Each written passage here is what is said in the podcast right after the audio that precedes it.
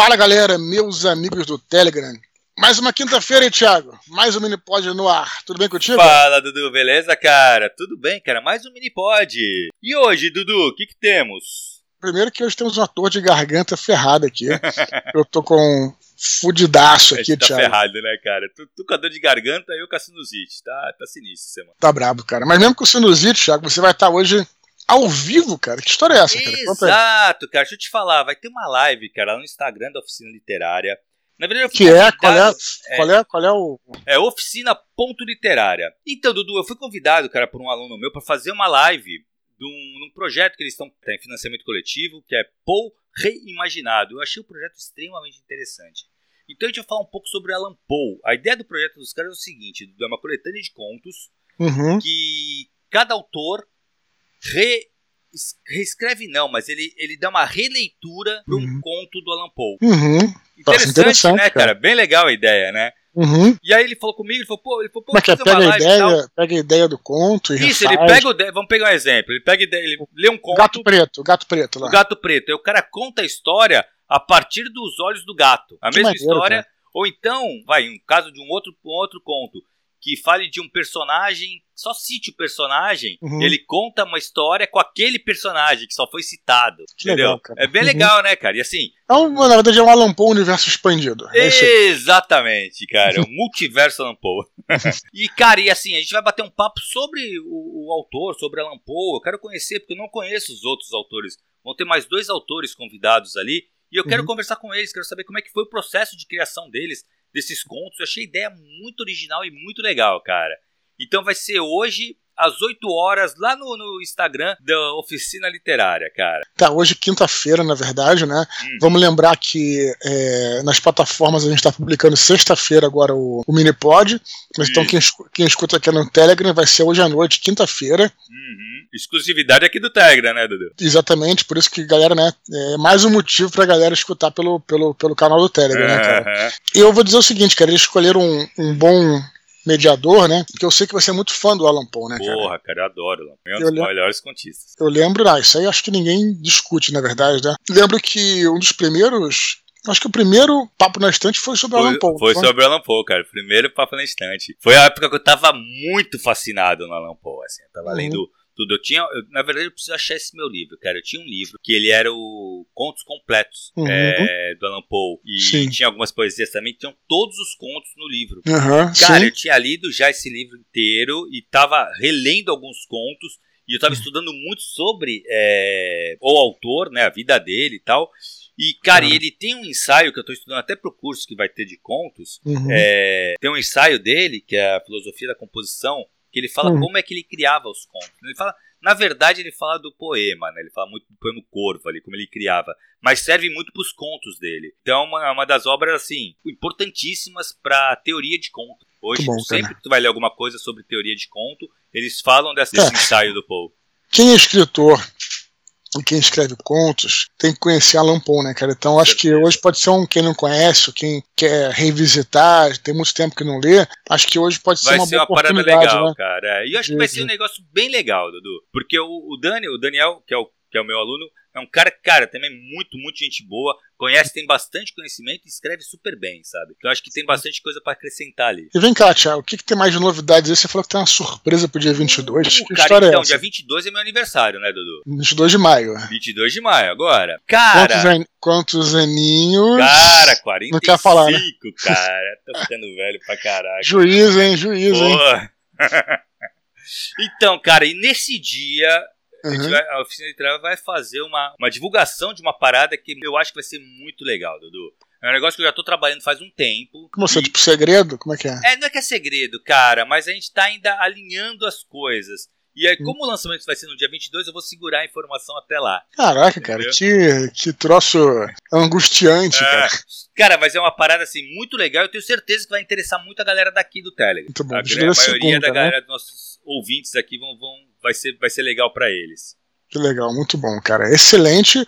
Bom, então não pode falar mais nada, já não, que é não, surpresa, não, né? Sobre isso a gente segura um pouco. Beleza, Thiago. O que a gente pode falar aqui também, só queria lembrar, Thiago, que os nossos amigos é histórias, da, das histórias extraordinárias, a revista Histórias Extraordinárias, né? Que a gente sempre anuncia aqui, né, cara? Que tem um trabalho muito bom, muito sério, né? Também agora está disponível em versão digital. Eu cheguei a colocar, eu não lembro, acho que foi no dia 3 de maio, se não me engano, eu cheguei a colocar na timeline aqui o link, né? E aí, quem quiser conhecer, eu vou deixar o link de novo aqui no descritivo é, desse, desse programa, desse áudio, né, no Telegram. E quem quiser conhecer lá, é claro que os preços são melhores, né? Porque é digital e tudo. E aí, quem preferir ler digital, eu gosto da versão física, né? Eu tenho todos aqui em versão física. É, eu acho que o legal é ter a versão física, mas eu acho legal também, Dudu, eles fazerem Sim. a digital. Porque é pra divulgar também, é né? É isso que eu ia falar, fácil. cara. Muita gente fica naquelas, puta, eu vou comprar físico, vou comprar digital pra ver como é que é. Isso, entendeu? depois... E aí depois vai migra pro físico, entendeu? Fecha a coleção, né? Pra Exato, colecionar. É isso aí. Então o link tá aqui embaixo. Lembrando que tem. Acho que são seis ou sete edições. Acho que são seis edições até agora. Eu tenho todas elas. Porra, é um trabalho muito bom. As capas são lindíssimas, os contos são excelentes. Muita gente tá aqui é, do nosso nossa conferência já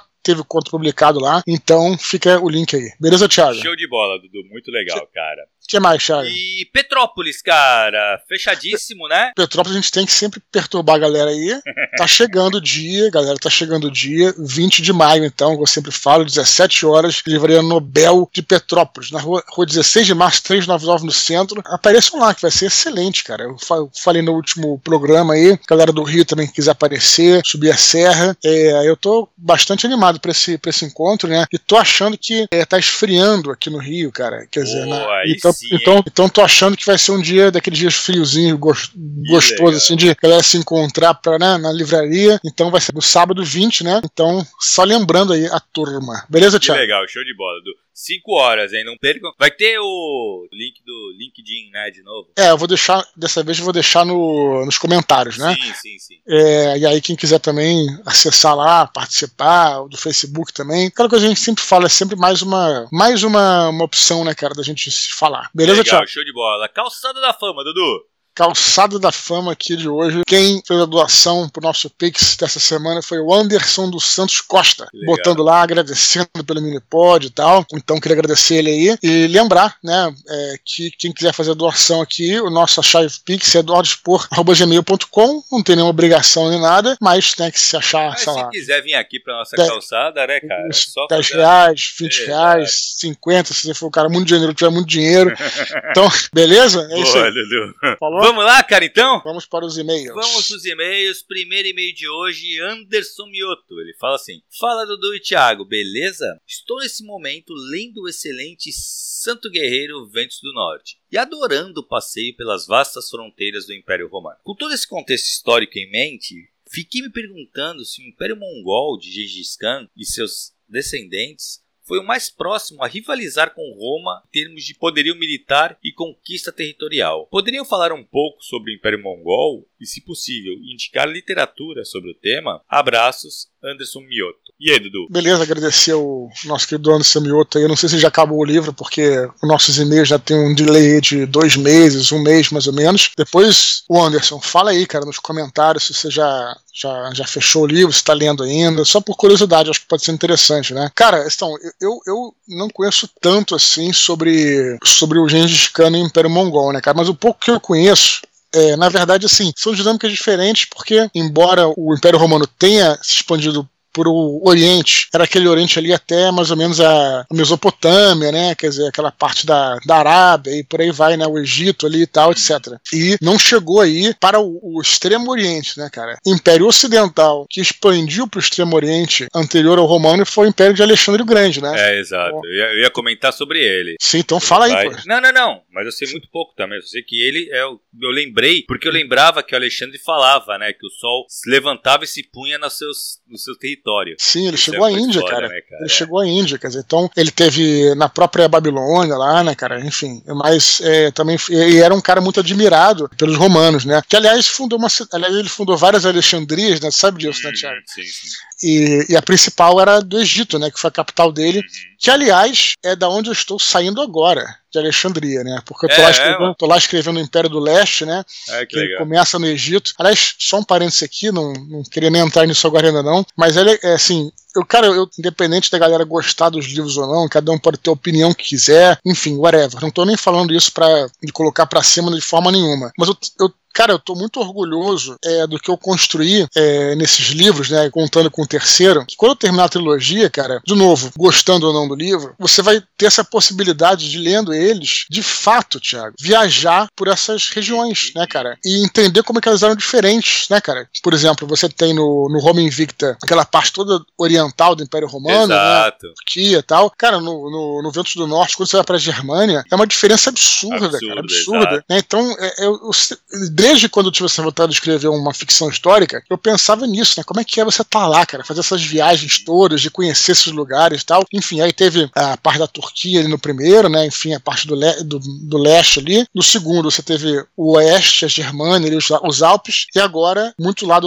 mais oriental, o Egito, porque o Egito era, um, era uma província muito importante, cara, sabe? E, e, muito característica, Thiago. Eu acho que, acho que é até uma, uma área que você conhece até bem também, né? Nesse ponto, porque porque o bacana é que foi que você tinha, quando o Alexandre tomou o Egito, você tinha uma, depois que ele, que ele, que ele morreu, é, a dinastia ptolomaica, né, que ficou ao controle do Egito, né, que eram generais do Alexandre e tudo, essa dinastia passou, do, a, trouxe para o Egito hábitos helênicos, hábitos gregos. Uhum. Então, sim, sim o que você tinha no Egito, é, de Alexandre, a partir dos Ptolomeus e no Império Romano, era, era uma cultura muito sui generis, que era uma cultura grega, eles eram gregos, eles eram helênicos, só que você ainda tinha, aquele, você tinha aqueles resquícios daqueles deuses, vamos colocar muito entre aspas, tá? Exóticos do Egito Antigo, sabe, cara? Uhum.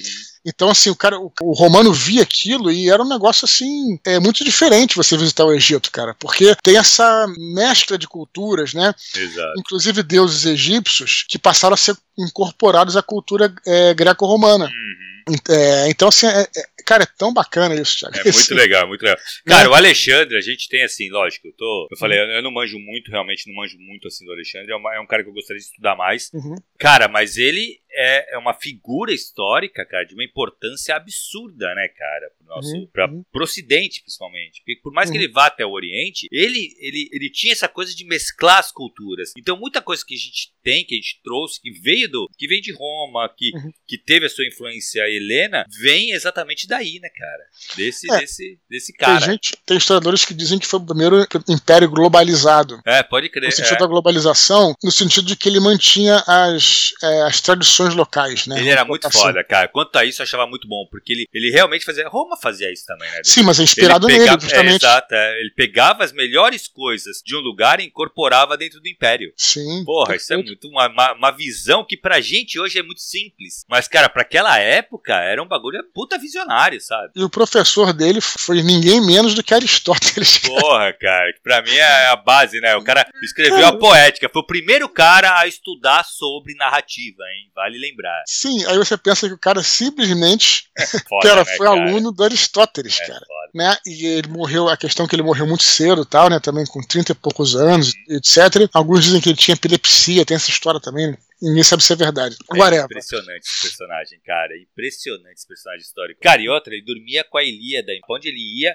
ele ia com uma Ilíada que ele dormia como se fosse travesseiro. Ele se sentia que ele era o Aquiles, cara. É muito foda. O personagem sinistro. Mas, bom. mas aí que tá, mas a gente tá falando tanto. a gente tava falando do. E a gente não acabou não né? falando, a gente não falou do Gengis Khan, pode crer. Ah, então, vamos lá. O que eu sei do, do Império Mongol, cara, é que ele passou a se expandir do Oriente pro Ocidente, apesar de que pro Oriente também, né? Porque a Mongólia fica ali é, entre essa. É até interessante, é uma região muito interessante, Thiago. Porque a Mongólia, ela é quase que fosse. quase como se fosse uma fronteira natural entre o Oriente. Aí, aí quando eu tô falando do Oriente, eu tô falando do extremo Oriente, tá? Não é o do Oriente Romano, tá? O Oriente Romano. O, pro- pros romanos, o Oriente era Egito, quer dizer, na verdade, Sim. o Ocidente, dentro, dentro dessa perspectiva, tá? Então, ele só, só foi parado, cara, nos portões de Viena. O Gengis Khan, claro que isso também foi bem mais pra frente. Acho que é a Idade Média, tá? Não tem nada a ver com a antiguidade, apesar de ter. Acho que alguém. Acho que ele colocou aqui, enfim, não sei. Mas não tem nada a ver com a antiguidade. Gengis Khan é Idade Média, tá? É, enfim, então a Mongólia realmente ela era uma região. Ela é uma região muito vasta e que para você transpor é muito difícil, cara. Porque tem que ter uma logística fodida, né, cara? Que apesar de não ser deserto, ela é meio deserta no sentido que você não tem. Você tem que saber onde buscar água, saber onde buscar comida tal. Então serviu. E o Gengis ele expandiu pro ocidente, como eu te falei, para os portões de Viena. O império dele foi grande porque ele tomou a capital da China, né? E com isso ele já aboconhou um grande lado do império, ele não chegou a tomar o império chinês todo, mas o norte da China ficou é, sob a jurisdição dele. Então ele conseguiu esse feito também. Mas é muito difícil a gente, é, enfim, dizer quem é o. É, é. Na verdade, sabe qual é a grande resposta? Sabe quem é o maior, sabe quem é o maior conquistador do mundo, né, Tiago? Você sabe, né? Não. Dom Juan, cara. É e aí verdade, fecha. É verdade, boa. aí não cara, tem briga, né, cara? Deixa eu te falar uma coisa. E, e de literatura, cara? Lembra, hum. sabe algum livro? Não. não, cara, eu sei que tem um livro que dizem que é muito bom. Não sei se, se é porque eu não li. Que acho que é o Lobo das Estepes, é, né? Eu ia comentar é, isso, é uma trilogia, se não me engano, né? É o, Daquele... Isso. Tom Ilgudan, é, isso, é o inglês, né? Isso. Mas é, então ele tem, eu li aquele primeiro livro dele do Imperador, sabe, que é sobre o Império uhum. Romano, sobre a República Sim. Romana, na verdade. É, é bom. Eu, assim, Cara, para mim, pessoalmente, não é um dos melhores livros sobre Roma Antiga, porque ele faz uma parada que eu acho interessante, mas eu não, não concordo muito, que ele muda muito o que se sabe não vou dizer da realidade, tá, Tiago? Porque a gente não tem não, não, sabe exatamente o que é a realidade. Mas ele toma muitas licenças poéticas, né? E eu prefiro algo, entre aspas, mais canônico, vamos dizer assim. Né? Então, por exemplo, o Marco Antônio, é, que é o general do César, era primo do César, ou irmão, coisa do tipo tal, que é uma coisa da cabeça do cara, entendeu, cara? Quer dizer que a história ficou ruim, não. Mas eu prefiro que seja algo um pouquinho mais próximo do é, que a prefiro. gente conhece, vamos colocar assim, da história oficial. Não vou dizer da verdade, vou dizer da história exato, oficial. Exato. Tá? Mas dizem que a trilogia dele de do Lobo das Steppes dizem que é boa, cara. E é, então eu tenho um amigo meu, grande amigo meu, que leu e adorou. Ah, ele então me encheu o saco pra ler, sabe? Uhum. Eu acabei não lendo porque, na verdade, assim, eu nunca me interessei muito pelo Gengis Khan, tanto é que, pela, pelo Império Mongol e tal, tanto é que o próprio Marco Aurélio, que saiu lá a série, eu acabei hum. não assistindo e a galera ficou Marco fascinada. Polo, Marco, Marco Polo, Polo, Marco Aurélio. Marco Polo. Do Marco Polo, cara, cara, eu acabei que não me empolgou pra ver. Sim. Sabe? Não, cara, então, não é uma coisa que me empolga muito, não. Essa série do Marco Polo é muito boa boa, tá? Excelente. Eu vi tudo, cara. Achei assim de uma qualidade é, fenomenal e por isso que foi cancelada, na verdade, né? Porque ela era muito cara. Então, assim, tipo, cara, é muito bem feito. As batalhas campais, é, eu nem sei se é CGI aquilo, se é filmado com atores, assim, quer dizer, com figurantes, né? Porque é foda, o negócio é muito bem feito. Tem de tudo, tem é, ação, tem, as, tem muita intriga, Thiago, muito legal. Mas, na verdade, Marco Polo, só pra esclarecer, é o Kublai Khan, que na verdade é o neto do Gengis Khan. É o neto dele, é isso. Que já é é o imperador da China, tá? Ele é o imperador chinês, enfim. Mas ele sempre lembra do Gengis Khan e tal, e por aí vai. Então até que ele tem muita abertura com, a, com as tribos, né? Das, este, da, das estepes, né? No caso dos cavalos, tudo. Sim, ele, é um, sim, sim. ele é um herdeiro, né? Um, um herdeiro não, um descendente, né? Do Gengis Khan, né? Mas assim, a série ela só tem muita gente que não curtiu a série pelo seguinte ela tem ela é um pouco mais fantástica de repente o cara foi procurar algo muito real é, ela é real no sentido histórico. Mas a série é um pouco fantástica porque tem muita luta. E luta tipo de artes marciais e sabe, coisas do tipo, tudo. Então, é, é a mesma galera que fez o Tigre e o Dragão, né? O Dragão, sim, na verdade. Sim. Tem muitos, tem muitos atores que são do Tigre e o Dragão e tal. Então, talvez o pessoal tenha ficado meio, porra, na verdade eu queria um negócio mais não tão ação, etc. Mas, cara, a série é muito boa. Vejam, vejam que a série é linda, ela é colorida, é bem filmada. Cara, é muito maneira. E pena que foi cancelada, né? É. Beleza, Dudu. Próximo e-mail? Vamos lá. Vamos lá, cara. Guilherme Augusto Vanoli, mineiro, residindo na cidade de Luiz Eduardo Magalhães, Bahia. Ele fala assim: Olá, Eduardo e Thiago. Acompanho o Minipod faz uns quatro meses e desde então tem sido um dos meus podcasts e companhias favoritos. O assunto que iria abordar com vocês primeiro é a reescrita. Acham que todo escritor precisa reescrever seus textos? Eu, particularmente, não o faço bastante, pois acredito que o que sai na hora é mais honesto e sincero Apenas faço correções ortográficas. Segundo, como fazer para organizar melhor o tempo para a escrita? Como torná-la um hábito? Apesar de escrever bastante, tenho dificuldade em manter um ritmo produtivo, digamos assim. Um abraço e até outra hora. E aí, Dudu? Beleza, muito legal o e-mail do Guilherme aí, né? Bem direcionado para coisa sim. de escrita, tal, técnica de escrita. Vamos lá, sobre reescrever. É, eu acho que ele está confundindo duas questões aí. A mensagem, ela, eu acho que deve se manter fiel ao que você faz da primeira vez. A mensagem. Sim. A gente reescreve pela questão da própria prosa mesmo, não é a, a mensagem que você quer passar. Isso já está na sua cabeça, né? Hum. Só que a maneira como você, porque a literatura é isso, né? Forma, né? Exato. É conteúdo e a forma. Então, o conteúdo você tem, né? A mensagem você sabe o que você quer dizer, só que o como você escreve é que precisa ser revisto muitas vezes, né? É importante às vezes você imprimir para você ter um outro, um outro olhar sobre o texto, uma outra visão, Uhum. para saber se tá claro tudo, né, cara? Mas é aquela coisa. Então, eu não, eu não me limito a fazer correções ortográficas, eu me limito a mexer na prosa, a ver a sonoridade das palavras, tudo isso vai ser feito com a, com a, a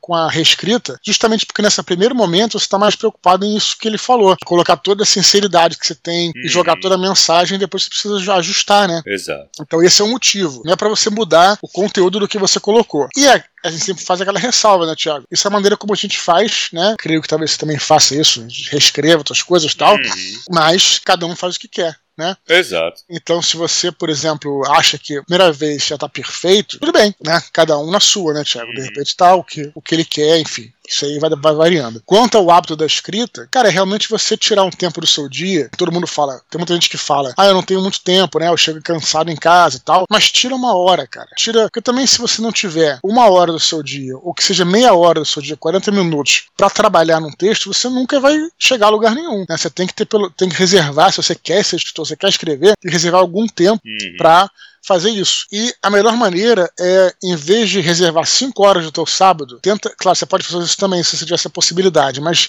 eu acho mais produtivo você, para você manter o ritmo, reservar 40 minutos, uma hora todo dia, né? Uhum. De segunda a sexta. Claro que você pode faltar um dia, que, que seja, mas assim que você vai manter o ritmo, né, cara? Como qualquer coisa, é um hábito. né? Exato. Costuma ma- malhar aquele horário. Então vou lá, malho naquele horário, e aí vira um hábito pra mim. É, é assim, é só você estabelecer esse, esse compromisso, né? Uhum. O escritor, acima de tudo, tem que ser dedicado, senão ele não vai terminar o que ele faz, né? E disciplinado, minimamente disciplinado, acredito, né?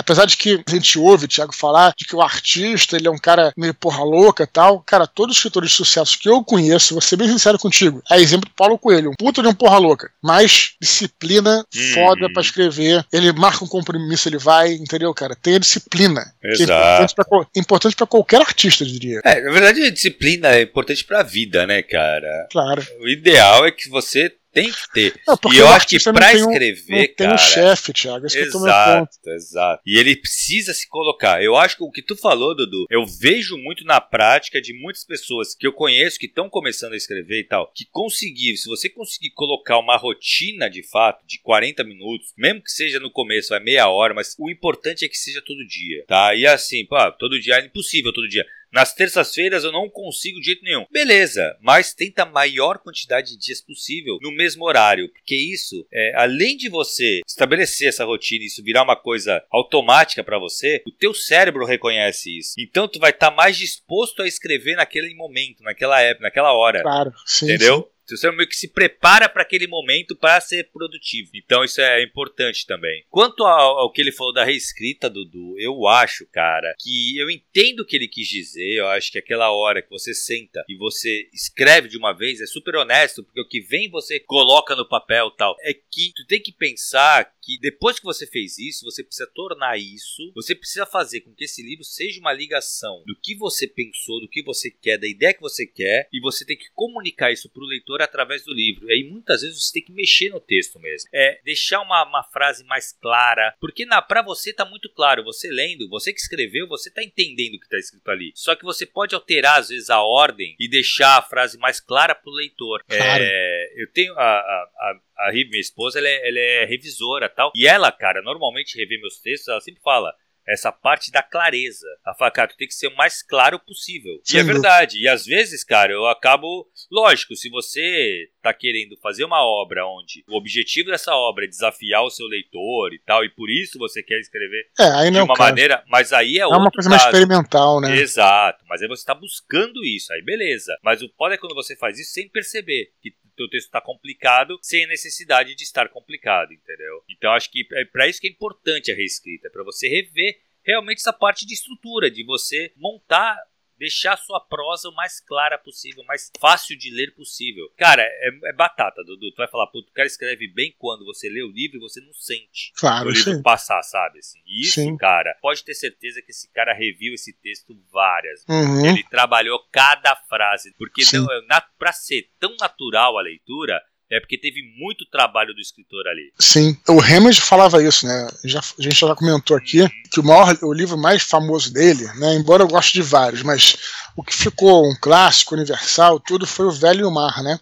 O Velho Mar tem, cara, acho que 100 páginas, um É, livro bem, por aí, bem curtinho, né? Bem curtinho, né? E o livro tinha pra lá de, de 200, 300, 400, 300 páginas, eu acho. Cara, ele pegou o livro, escreveu pela primeira vez, pegou o livro, cara, ele tirou toda a gordura do livro, sabe, cara? Pô, cara, um livro de 100 páginas é um livro que, cara, o cara, tem gente que pode falar assim e menosprezar um livro de 100 páginas. Cara, o Mas é um resultado foi clássicos da humanidade, o exato. Velho Mar, que é um clássico, foi o que você falou, É. da humanidade, cara. Exato. Né? Aliás, até já fiz um áudio sobre o Velho Mar, excelente livro, é impressionante mesmo, cara. Impressionante, é. Mas é isso, Dudu. Acho que assim, acho que a reescrita é muito essa parte de você é, tentar transformar a sua prosa e facilitar e comunicar da melhor maneira para o seu leitor. Mesmo que você tenha escolhido um leitor mais é, erudito e tal, até nisso você vai ter que pensar nas palavras que você vai ter que colocar para aquele público-alvo, entendeu? Então, assim, tem tudo isso, né? Acho que a reescrita ela tá muito mais para esse sentido do que de fato de você mexer no, na ideia. A ideia realmente, ela é mais honesta quando ela vai de cara. E depois Claro. você vai só trabalhar o texto e a maneira que você quer comunicar isso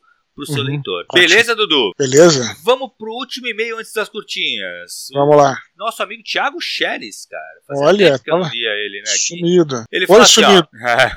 Ele fala assim: Fala, Dudu de Cabelo, como estão? Minha pergunta hoje, Dudu, é algo muito característico do Rio de Janeiro nos anos 90, que era a rivalidade do jiu-jitsu com as demais artes marciais, principalmente com a galera da luta livre, como os célebres Eugênio Tadeu e Hugo Duarte. Você, como praticante da arte suave e carioca, se interessa por esses causos antigos? O que sabe a respeito da rivalidade entre a- as galeras do Carlson Gracie, Marco Ruas, Rickson Gracie, Hugo Duarte, Flávio Molina, etc. Já pensou em escrever alguma ficção com esse pano de fundo? Pergunto isso pois passo horas vendo as entrevistas dessa turma na internet, principalmente no canal Portal do Vale Tudo, PVT, do Marcelo Alonso, e eu acho os causos interessantíssimos. Aproveito para perguntar quem é o seu lutador preferido das antigas. O meu é o Marco Ruas, casca grossa demais e humildão. Dos mais recentes, mas nem tanto assim, gostava muito do Crocop. Valeu, Dudu. Abraço. Os. Os que fala. Os, os, o que, que é o os? É, Dudu? É um cumprimento? É um. Cumprimento, é. Um Mas cumprimento. Tem uma tradução, então tem uma tradução.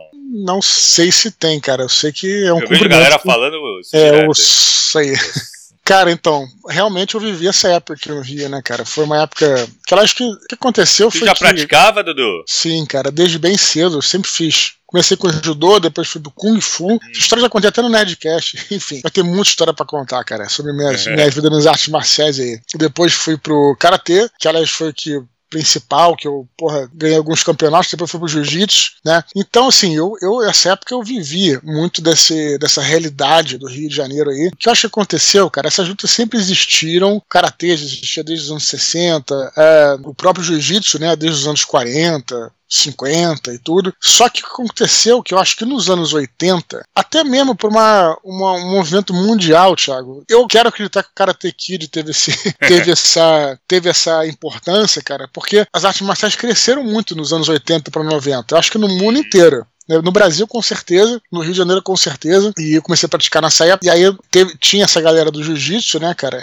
Cara, os caras começavam. Sim, era, que era uma rivalidade principal com a galera do, da luta livre. Começaram a se encontravam na rua e brigavam e tal. Até começaram a organizar vale tudos que não eram os vale tudo de esse do UFC, né? Era uma coisa assim de. Era em ringue, sabe, cara? Apesar de que isso sempre teve, né? O jiu-jitsu, cara, a história do jiu-jitsu, bem brevemente, talvez a galera deva conhecer, é muito interessante, porque o jiu-jitsu original do Japão, não sei se você sabe, Thiago, mas era a única arte marcial permitida aos samurais. Sabia disso? Sabia, sabia, sabia. Que ela era o karatê mesmo, enfim, era para você lutar, era luta de camponês, né? Pra você lutar com as mãos vazias porque eles não podiam ter armas. O jiu-jitsu era, era, especializado em você, é, se você perdesse tua espada, tinha que agarrar o cara e jogar ele no chão, porque você, você anulava a distância, né? Porque você Sim, tem exato. um cara com a espada, você tem uma distância, o cara te corta ao meio. Então o jiu-jitsu era basicamente era você agarrar, levar pro chão, chave, né? Quando tava lutando no solo, etc, etc. E um cara chamado Conde Coma trouxe esse jiu-jitsu pro Brasil ensinou pro Carlos Grace. Carlos Grace era o irmão do Hélio Grace. E o Hélio Grace, ele era muito magrinho e tal, enfim. E o Carlos já sabia esse jiu-jitsu. E o Hélio Grace, por não ter essa força que o Carlos tinha e que os alunos do Carlos tinham, ele adaptou essa arte marcial para quem não tivesse força. E aí é, começou a botar muita coisa tipo alavanca, hum. é, fazer balanço com o corpo. Tanto é que é chamado de arte suave, porque você não usar força é meio caô. Usa, Exato, né? lógico. Mas assim, a ideia é que, né, você, um cara é, mais fraco pudesse derrotar um cara mais um cara maior, um cara mais forte. Essa é, ideia... a gente viu isso acontecendo no UFC lá Sim. no começo, né? E essa era a ideia do. Esse, assim nasceu o Brazilian Jiu-Jitsu, né? E aí, pra é, o, o Hélio divulgar a arte dele, ele saía desafiando todo mundo. Hum. E aí conseguiam umas lutas e, enfim, aí ficaram conhecidos, né? Isso nos anos 40 ainda, já. Hum. Mas sempre existiu, né? Mas, cara, é, a, a história é muito, tem muita coisa, né? E aí, nos anos 90, teve essa rivalidade. Foi tem até um documentário muito interessante, Thiago, que fala da era dos pit boys. É, foi uma época que eu achava que, ainda bem que isso acabou, eu achava que também era uma coisa muito, muito ruim, porque, claro, se os caras se enfrentavam em ringue, vale tudo, etc, tá ótimo, são lutadores. Exato. Mas o que acontecia era que, geralmente, os atletas, atletas não, os lutadores, né, enfim, de de artes marciais, que eram até novos, cara. Não eram os faixas pretas, né? Eram faixa azul, às vezes uma faixa roxa, marrento. Ia pra noite, pra, pra boate, só pra brigar. Quer dizer, com gente que não tinha nada a ver com a história, entendeu? Que nem era lutador, né? Isso, não, era isso, era uma covardia, né, cara? Porra. Então, até entendo que se juntasse duas galeras ali, poderia ter uma confusão, mas essa era dos pit boys é uma coisa acho, muito nociva pro próprio esporte, entendeu? Exato, exato. Eu lembro disso, cara. Eu lembro que a galera tinha desenvolvido até técnica de jogar os bagulho no chão, de quebrar garrafa no chão, uhum. os caras não quererem se jogar no chão, porque o jiu-jitsu tem muito isso, de jogar pro chão, né? Sim, sim, isso é. E aí os caras tinham desenvolvido essa técnica de jogar os bagulhos no chão pra quebrar e o cara não querer se jogar, entendeu? Isso, isso. Então, quer dizer, é uma, foi uma coisa ruim. É. É, até o Hélio Grace teve que dar entrevista para dizer, para dar uma amenizada na imagem do jeito que foi uma imagem ruim, na verdade, né? Não é, foi uma exato. coisa positiva, né? Mas felizmente isso acabou. Eu acho que o UFC ele teve uma importância fundamental, porque é, apesar de que já foi mais para frente um pouquinho UFC, mas é, naquela época era só uma galera selecionada, mas depois, hoje em dia, tem muita gente que vai para MMA, uhum. lutadores que, pô, se, se, profissionalizaram, entendeu, cara? Exato. Então os caras que brigavam na rua, pô, se tu vê um, um maluco lutando pra caralho, pô, o cara tem que ser muito otário de brigar na rua hoje. Exato, pode, porra. o cara pode conseguir uma bolsa pra lutar Ganhar uma grana, né, meu irmão? Porra, é, entendeu? É. Então, é isso. Agora, eu vejo esses causos todos aí, conheço muitos personagens desses causos aí. Então, assim, mas foi uma era, é, enfim, a história é, é uma, tem, tem muita, muito mais coisa pra falar, tá, Tiago? Mas vamos colocar dessa maneira. Enfim, eu vivi um pouco desse período aí, cara. É, cara, eu, eu, cara, eu sempre gostei muito, há um tempo eu perdi, eu, eu parei de acompanhar e tal, mas eu gostava bastante, cara, do UFC, assim. O, o Marco Ruas, eu sei que é um cara Cara, que ele ficou muito. Pra mim, ele saltou muito aos olhos. Que ele pisou. Lembra? Tu lembra de uma luta que ele ficava pisando no pé do cara? Eu acho UFC, que sim. cara. Foi animal. O cara grudou ali na, na uhum. grade e ele ficava pisando no pé, velho, do cara. Uhum. Acabou, acabou com o cara. Acabou com o pé do cara. Sim, sim. Foi pra mim, ele ganhou, ganhou uma moral ali. E o Crocop também é outro personagem que eu achava fodido. O Crocop ele era croata, né? Sim. Animal, animal. Ele era policial da Croácia, é, né? Por isso, isso, Crocop, isso. né? É. Mas o Marco Ruas é interessante porque ele, ele gostava de todas as artes marciais, ele já misturava as artes marciais, né? E ele. O primeiro, acho que foi o primeiro UFC que ele lutou. Ele venceu o cara na final com canelada, cara. O cara não se aproximava, só ficava canelada, canelada, canelada. E o cara até que deu uma canelada que o cara não aguentou mais, cara. Sim, é cara, acaba com o cara. O cara, né? Porque o cara o nego ficava dando canelada em Maquiara, enfim, em, uhum. em, em, Palmeira, sabe, cara? em coqueiro. Pô, você pegar uma canelada Olha, daquela é foda, porra, né? Meu irmão. Enfim. Muito legal. Mas Cara, é isso. eu conheço pouco, assim. Eu lembro que eu acompanhei bastante no começo lá do UFC. Acho, eu gostava pra caralho dos caras. Eu também, o UFC era bacana, porque eu mesmo no MMA não sou muito fã, não. Claro, eu sou fã das pessoas que lutam, porque são puta dos atletas, né? Sim, sim. Mas, O cara tem que ser completo, né, cara? mas cara, o que eu gostava no início é que era- eram os estilos diferentes, cara. Isso que era é, legal. eu também. Hoje ficou tudo MMA, quer dizer, Mixed Martial Arts, É, todo é. mundo luta do mesmo estilo, né, cara? E naquela época era interessante que você via, né, pô, os estilos de cada um, É, meio pode que crer. bem Street Fighter, né? Que É, aquela pode coisa, crer, né? pode crer. Até você- as roupas, né, cara? Os As caras iam com as roupas, é. roupas. Sim, crer. você tinha lá o, pô, o você, pô, tinha o Savage, né, que era É, diferente. E cada um na sua. Então isso, isso era legal, era uma. Era quase que cultural, vamos dizer assim, né? Exato, exato. Mas, é, mas quem organizou, quem organizava o UFC era, era o. Era o. Era a família era, Grace, não era? era o- era o irmão do, do Royce, né? Ah, Eu acho que é o Horion. Royler, Royler, não é? Não, acho que, é, acho que é o Horion. Orion. É, não lembro. Eu sei que tinha um, tinha um cara que ele era bem considerado assim no meio. Não, é? eu não, não lembro dele muito como lutador, mas eu Uhum. sei que quando falava o nome dele, ele era muito respeitado, assim. Sim, sim. Enfim, tem muitos, tem muitos, muitos que. Muita história boa por aí. É, Mas é legal, muito eu gosto sim. Às vezes eu assi- eu assisto. E agora tem um mesa cast que é só sobre isso. Depois eu Ah, não, que lembro qual, legal. Não lembro qual o nome, mas às vezes eu assisto alguns causos lá. Show de bola, Dudu. Vamos para as curtinhas, cara. Vamos lá. Primeira curtinha de hoje, Cipriano gostaria de saber o que seria subversão de uma história e o que seria desconstrução de uma história. Ele pede que usemos, diferen- usemos os diretores Guilherme Del Toro e Tim Burton como exemplo. Parece, parece, pergunta de vestibular isso, né, É, cara? cara, difícil, né? Não, Pô, pe- preciso Não pensar. sei, cara. Vamos lá. Subversão e desconstrução. Sei. Cara, Acho que desco- sub- subverter é você pegar uma forma e você retrabalhar ela de outra maneira, né? Você Uhum. subverte a forma. E Uhum. desconstruir é você realmente acabar com a forma, fazer uma nova forma, sem Uhum. tá, você destruir aquilo, né? O, Uhum. o desconstruir é você realmente desconstrói. Uhum. Pega, imagina, um computador montado, desconstruir o que, que é? Você desmontar partes, cada Claro. parte, entendeu? Uhum. Eu acho que seria isso. Pelo menos Você acha eu que o-. Guilherme Doutor faz. Cara, eu acho que ele subverte, talvez. Vamos colocar eu no vi há pouco tempo, cara. Então, eu, eu vi há pouco tempo Pinóquio. Tu assistiu? Uhum. Não, Ah, cara. Cara, legal. E ele realmente ele subverte a história que é conhecida do Pinóquio.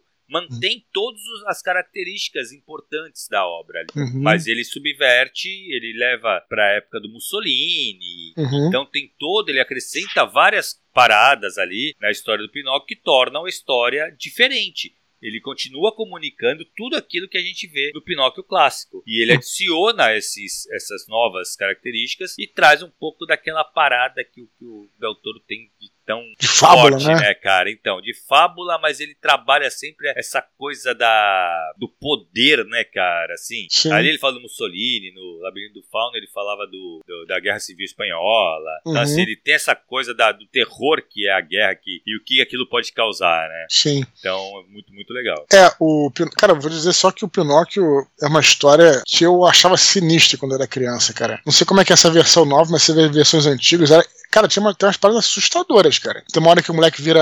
que o Pinóquio vira, vira burro, né, cara? É sinistro. É, tem uma hora... não, não tem, não, não, não. Mas é, tem. Você lembra disso? Lembro, Mas lembro. tem uma. Também tem uma. Não tem uma cena, cara, que me assustava demais, cara. Que o Pinóquio estava no hospital. E aí vinham os caras buscar ele com um caixão. Lembra disso, cara? Lembro, cara, do Cara, desenho básico, né? Pois é, cara, tinha essa parada, cara. Tipo um, acho que era tipo uns lobos que vinham buscar ele com um caixão e tal. Era um negócio sinistro, cara. Sinistro.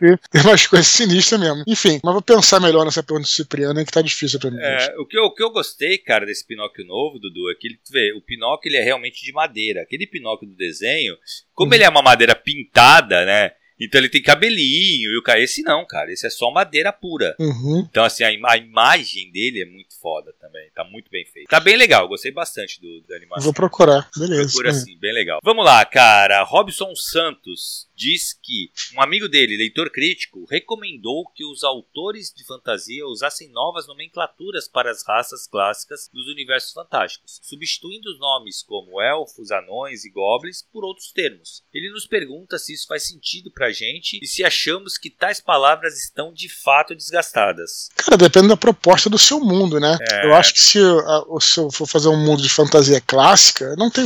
Problema deixar esses nomes que já são nomes conhecidos. Mas eu acho interessante. Eu acho que até também. ajuda, cara, você manter claro, os nomes. Claro, é, como por exemplo, Tormenta. Tormenta é, é, geralmente mundos ligados a RPG, né, que tem esses personagens e tudo, é manter, né? Porque né, não é complicado. É, tem, coisa. E tem toda uma carga, né? Já quando Sim. você fala elfo, você já traz uma carga que começou com Tolkien lá. Sim. Embora o Tolkien tenha trazido de, da mitologia celta tal, ele, ele que colocou os elfos como a gente conhece na fantasia hoje, né? Sim. Então quando você cita elfos, você já monta aquela imagem na cabeça, cara. Sim. Mas se eu fosse, por exemplo, escrever hoje em dia uma história de fantasia, eu ia procurar fazer algo diferente, como o Martin fez, por exemplo. Sim. O Martin acho que até tem um, um gigantes, né? Tem, não, mas... tem outras raças, mas é então, mais raras. É. Então, mas é, por exemplo, aquela raça que tem lá no, no, norte, que são tipo. parecem uns elfos, né? Mas não são bem os elfos, são tipo é, umas fadas, é, tudo. Isso, isso. Beleza, é, o que, é que eu acho que, que é bacana, é, enfim, quando você tá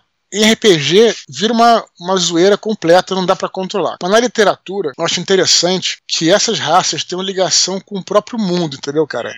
Como foi o que o Tolkien fez, né? Exato. O Tolkien, elfos, orcs, anões, goblins, todos eles estão ligados até com a, até com a, com a cosmologia do, uhum. da Terra-média, né, cara? Exato. Que bacana, né? Muito bacana. É. É, tem o seu papel, vamos dizer assim, né, cara? Uhum. Não são raças jogadas ao léu ali. É, o, o Marte também faz isso, né? Com essas criaturas que estão lá no norte, que tem uma. A, a, pô, os próprios andarilhos é, do frio, né? Como é que chama? Sim, é. Que é é, caminhantes, lá, caminhantes, é. caminhantes brancos, né? Esses caras também têm a ver com a história do mundo. Cara, que legal, entendeu? Então acho que é, na literatura eu acho interessante você dar esse tipo de, de abordagem, né? Na minha hum. opinião. Mas não, não, não acho assim também que, sei lá, que necessariamente vai ficar desgastado. O que, mais, o que vai mais. Eu sempre falo isso. Sempre insisti, desde a primeira entrevista minha como escritor, e vou falar isso sempre. O que vai fazer diferença é a qualidade da sua história. Hum. É a trama, as personagens, se eles têm carisma, se estão bem relacionados. Se isso você tiver, cara, você pode fazer o que você quiser. Pode botar hum. Goblin, pode botar qualquer elfo, duende, qualquer coisa. Mas se a história for boa, teu livro vai persistir, né? É, eu acho que tem tudo a ver com o conceito, né, Dudu? Assim, que, cara, não adianta, vamos pegar um exemplo, que eu chame. que tenha elfos no meu mundo e eu descrevo lá, cara, são os elfos. Claramente, quem tá lendo reconhece que são os elfos. Só que eu chamo eles de outro nome. Eu chamo eles de, não sei, X, um nome X. Cara, por que eu fiz isso, sabe? Eu acho que tem muito mais a ver com a cultura. Se você vai criar os elfos, culturalmente eles vão ser que nem os elfos clássicos que a gente conhece, chama de elfo. Não tem por que não chamar de elfo, sabe? Uhum. Eu lembro que, na verdade, aí é uma coisa que. Eu tô falando isso e quando eu, eu fiz lá, que a gente fez um RPG, eu e meus amigos da moleque, a gente fez um RPG, né? O Neocosmos, a gente criou. Sim, essa e, história é clássica. É, é, então. Tinha os elfos, só que aí a gente colocou o nome grego, a gente chamou de Zoiaspros e Zoimavros, né? Que eram os elfos Drows, eram os Zoimavros, e os uhum. Zoiaspros. Que eles, só que assim, eles, a aparência deles era de elfo. Só que a cultura era bem diferente. A gente só manteve a aparência por causa do da ficha, né? Que era um RPG. Mas são criaturas bem diferentes do, da cultura élfica que a gente conhece. Uhum. Né? E, e, tinha os anões também, que também eram filhos de Hefesto e tal. E também tinha outro nome. É, mas assim, a gente mudou o nome mas eu acho, se você vai manter a cultura, você vai manter os elfos, vai manter. Não é mudar o nome que vai fazer. Uhum. Não, é, não é o nome que deixa desgastado. O que tá desgastado, talvez, seja você usar essas, essas raças. Uhum. Mesmo assim, cara, eu não acho que é um bagulho que se desgaste, não. Uhum. Ainda mais se você Sim. tá fazendo RPG e tal, acho que tem, porque a galera tá acostumada. Você vai tá, a galera tá esperando que tenha, né? Isso aí, perfeito. Então é isso. Última curtinha, então, Dudu. Ricardo Silva Mendes pergunta se gostamos mais da versão clássica de Blade Runner, que passou no cinema e na TV, com narração em off, ou se preferimos a versão do diretor, sem off, e com sugestão de que Deckard é um replicante. Pois é, boa questão aí, Thiago. É, eu tenho uma opinião impopular. Impopular? Eu, impopular. eu prefiro a versão clássica, antiga, que passou no cinema e na televisão, cara. Cara, eu sei que galera que é mais nerd de cinema fica putaça comigo e tal, sabe, cara? Eu, na verdade, eu, eu acho que tudo isso começou é, o poder da comunicação e da influência, né? Teve um Nerdcast bem antigo, cara, um dos mais clássicos, sobre Blade Runner, que aquele cara que participava, aquele cineasta, o Marabad, né? Ele, ele, ele, defendeu essa tese de que, porra, cara, é, a versão não pode ter off, cinema é imagem e tal. É. Por que, que eu discordo? Por que, que eu discordo? Primeiro, porque o off eu considero, é a opinião, tá? Eu considero muito bom. Eu acho o Off excelente, bem escrito, apesar de que o, o próprio o próprio Harrison Ford acha uma merda, tá? Mas eu acho bem escrito e que ele reproduz justamente a, a, a referência artística, isso que ninguém enxerga, é que ele está referenciando os filmes no ar porque os filmes no ar, porque o, o, Blade Runner ele é uma ficção científica sim, que tem uma, sim, sim. uma pegada de, forte, uma no pegada no ar, né? Inclusive vários signos, aquele, aqueles ventiladores, né? Exato. né? Enfim, então os filmes antigos no ar sempre tinha narração em off. Então o que eles fizeram ali foi, alguns acham, né? Que era, que alguns dizem que era porque a, a público é muito idiota, não vai entender. Eu vejo de outra forma. Eu acho que foi uma referência aos filmes no ar e eu gosto muito do texto, né? É outra coisa que eu também gosto mais no clássico, né? É, é, não, então, só para completar essa questão do, do texto em off, quando o Roy Batty morre, né, o personagem de Harrison Ford está falando ali, né, tá falando o que ele acha dos sentimentos, do que, ele deve estar tá sentindo, tal, etc. Eu achei o texto bom, mas agora lembrei do último mini pod que a gente fez dos famosos intelectuais petulantes, né, como eu vou dizer, é, é, arrogantes e tal, que cara, depois eu entendi por que, que, eles ficaram tão putos com isso? Porque o tesão dos caras não é ver o filme, cara, é eles poderem comentar depois. Entendeu? Então quando você deixa é, sem off, né? Você deixa só coisa passando, ele. O, o, o espectador ele pode ele vai ele vai inferindo o que ele quer entendeu cara tudo bem que a arte tem esse propósito também. Mas eles ficaram putos por isso, sabe, cara? Porque, cara, a tara dos caras não é ver o filme, é sentar depois no café e um ficar achando que o outro é mais foda do que o outro, que percebeu aquilo e tal, etc. Então acho que isso calou fundo aí na, é, é, na no ódio dos caras e tal. E para finalizar, a parada do Deckard, cara, eu acho um, um, um erro ele ser um replicante. Uma questão de trama. Muito simples. Você já tem o dilema da, da Rachel da Raquel lá, que é replicante, que não sabe que é replicante. Pô, tem um, tem um outro cara que não sabe, pô, cara, não fica é, legal. É, eu acho, acho, exagerado, entendeu, cara? Ou era só o cara, né, você fazer sutil, ou enfim, ou mas seus dois, cara, puta, já acho que aí fica muito. Parece uma grande teoria da conspiração a parada, sabe, cara? Uhum. Na realidade, o bacana é justamente até você ser, ter um cara que é humano, outro que é replicante, se apaixona, dois replicantes, enfim. Não acho isso muito legal, muito interessante. Então, eu prefiro a versão clássica, né? Que aliás eu tenho um DVD aqui que tem as duas, né? Então eu não sei como é que estão no serviço de streaming. Vou, vou procurar para saber como é que tá os serviços. Cara, você, eu vou te falar, cara, eu gosto muito de Blade Runner. E essa questão da, do voice-over, eu sei que quando você vai estudar sobre roteiro e tal, sempre falam isso, que evitar voice-over, blá, blá, blá. E eu acho que, cara, não acho que o problema seja só voice-over. Porque a gente vai pegar um exemplo muito claro, cara. A gente uhum. tem um grande roteirista brasileiro, que é o Braulio Mantovani. Sim. Todos os filmes dele têm voice-over. E, cara, o que seria de Cidade de Deus sem o voice-over? Tropa de Elite também. Né? Tropa né? de Elite. O que seria de Tropa de Elite sem a voiceover, cara? Sim, então, sim. assim, a voiceover não é um problema em si. Uhum. O problema é que muitas vezes ela é usada de maneira não tão boa. Uhum. Mas assim, eu não acho que seja um problema. Eu, particularmente, eu gosto da, da versão clássica também. Uhum. É, eu fui ver bem depois só a versão que não tem a voiceover. Uhum. E, cara, eu lembro que a galera falava, putz, mas é, pô, animal, tu vê que ele é replicante também e tal. E para mim sempre soou estranho mesmo. Não sei se é porque eu tinha visto essa, essa, essa versão só e fui ver a outra muito depois. Uhum. Que para mim, cara, não tem por que ele ser. Falou um bagulho que agora que eu pensei. Cara, acho que eu sempre pensei nisso também. Não tem por que ele ser replicante. Sim, uma forçação, Sabe, é só, né? É só forçar a barra pra mostrar, porra lá, todo mundo é replicante nessa porra. Uhum, Entendeu? Sim. Então, porque tem o japonês deixa lá os negocinhos, né, cara? Coitado japonês. É. O cara é mexicano, o. Como é que é, é o nome dele? É James Olmos, né? Esqueci o nome. É, que é o, então... é o Capitão Adama, né? É isso, isso, isso. Ele deixou o unicórniozinho lá, né? Sim, Mas sim. então, cara, assim, eu, eu, eu gosto muito do clássico. Mas é questão de gosto também, Dudu. Eu entendo uhum. que tu falou é verdade. A galera, eu acho que quer ficar depois de ver o filme, ficar com teorias e tal, o que eu até acho válido. Não, legal. Sabe? Não, o não, o não legal é tu, tu, tu, ficar. A tua tara ser essa, pô. Exato, exato. É ah. isso aí, é isso aí. Eu acho que esse é o problema. O filme ele pode ser muito bem aproveitado sem isso. E, claro. cara, e assim, o voice-over é a mesma coisa que eu, que eu acho, como é que é, mostre e não conte, sabe? Sim. Cara, às vezes tu pode contar, é só contar direito, entendeu? Cara, é tudo é uma, uma. Cara, isso aí não tem regra, né, cara? Não tem regra. Então, assim, não adianta colocar isso como uma religião, sabe? Eu não uhum. posso contar, eu tenho que mostrar tudo, que teu texto vai ficar uma merda também, sabe? Claro, então, Você tem que saber dosar, você pode contar, portanto, que você conte de uma maneira legal. Isso aí. Entendeu? Beleza, Dudu. Mas tu não fala qual que você prefere, pô. Falei, eu prefiro, eu prefiro o básico, o clássico. Clássico também? É... Pô, tu achei, achei, que a gente ia discordar, pô.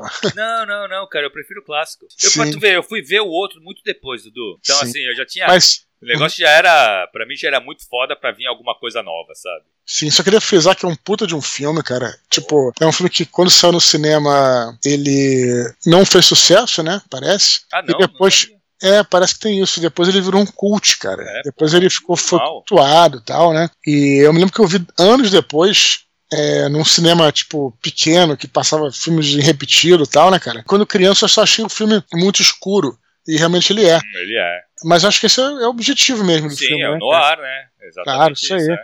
E, e, e, é tão bom isso, cara, que essa escuridão, ela te traz um clima assim de. Não vou dizer de opressão, mas de, você fica sufocado. Como se estivesse preso numa caixa, sabe, cara? E, e quando eu era criança, cara, eu vi esse filme, foi esse sentimento que me passou. Você vê que a criança ele, ela é mais sensível, né? Assim, sim, ela não, não racionaliza tanto. E você vê que o Ridley Scott foi ali no ponto, cara, sabe? Então, um filmaço, quem não assistiu é. até, até, hoje tem que ver, né, Tiago? Tem que ver. Cara, aproveitando, do que, que tu achou do novo? Cara, não é um filme ruim. É, esse cara, esse Villeneuve, né, Villeneuve. né? Ele, ele, pra começar, que ele para mim, ele fez um dos melhores filmes de ficção científica dessa geração, que foi A Chegada. Eu acho um filmaço. Eu acho uma. Só que assim, eu acho que ele, ele funciona melhor, cara, como quando ele tá solto, ele faz o que ele quer, né? Ele, no caso do, do Blade Runner, no caso do Duna, tava trabalhando sobre aqueles parâmetros que já existiam, entendeu, é. cara? Então ele acaba que não, enfim, não, não vai pelo caminho que ele, que ele deseja. Vamos dizer assim, é um filme ruim? Não. É um filme bom, tem, é, expande o universo, tudo, mas sinceramente, Thiago, é um filme totalmente esquecível, cara. É, então, foda é um filme que, é um filme que a gente nem lembra acaba, mais, é, cara. cara, foda que a gente acaba comparando com o, o, clássico, né? E é foda, aí não tem como, cara. Eu sabia disso desde o começo. Cara, ia mas ser é, foda. Mas, mas eu gostei do filme, em geral, assim, de forma geral. Eu gostei, eu achei o filme legal, mas eu assisti e eu falei, puta, preciso assistir o primeiro de novo. Aí quando tu assiste o clássico, tu fala, puta que pariu, né, velho? Que é isso, não tem nem comparação. Não é nem questão de,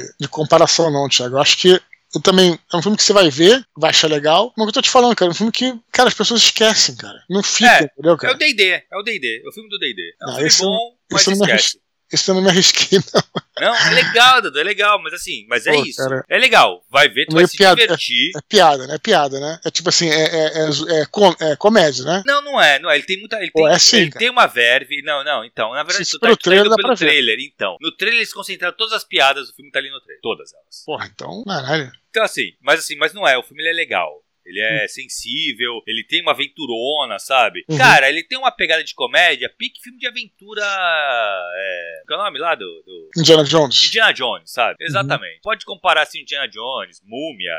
Sabe? Uhum. Essas pegadas. Tem, tem parada de comédia? Tem. Uhum. Mas não é o foco. E, cara, é uma aventura legal. Só que assim, foi o que, eu falei exatamente isso. Legal, me divertir pra caralho e tal. Daqui a pouco eu esqueci. Esquece. Tem que ver de novo, entendeu? Uhum. Mas é um filme que, caraca, valeu a pena ter ido, cara. Sim. Foi legal. Então, tanto Blade Runner original quanto a chegada do Villeneuve, para mim são filmes marcantes. Sim. Na opinião.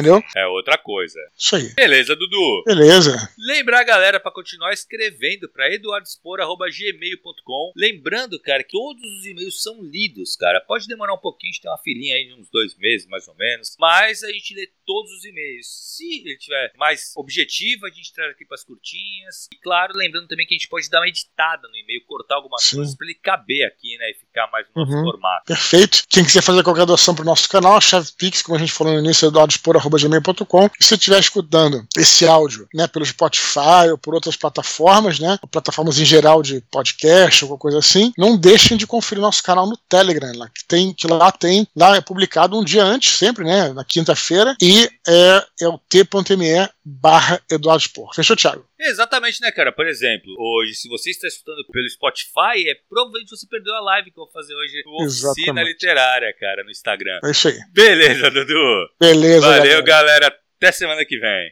Até a próxima e tchau, tchau.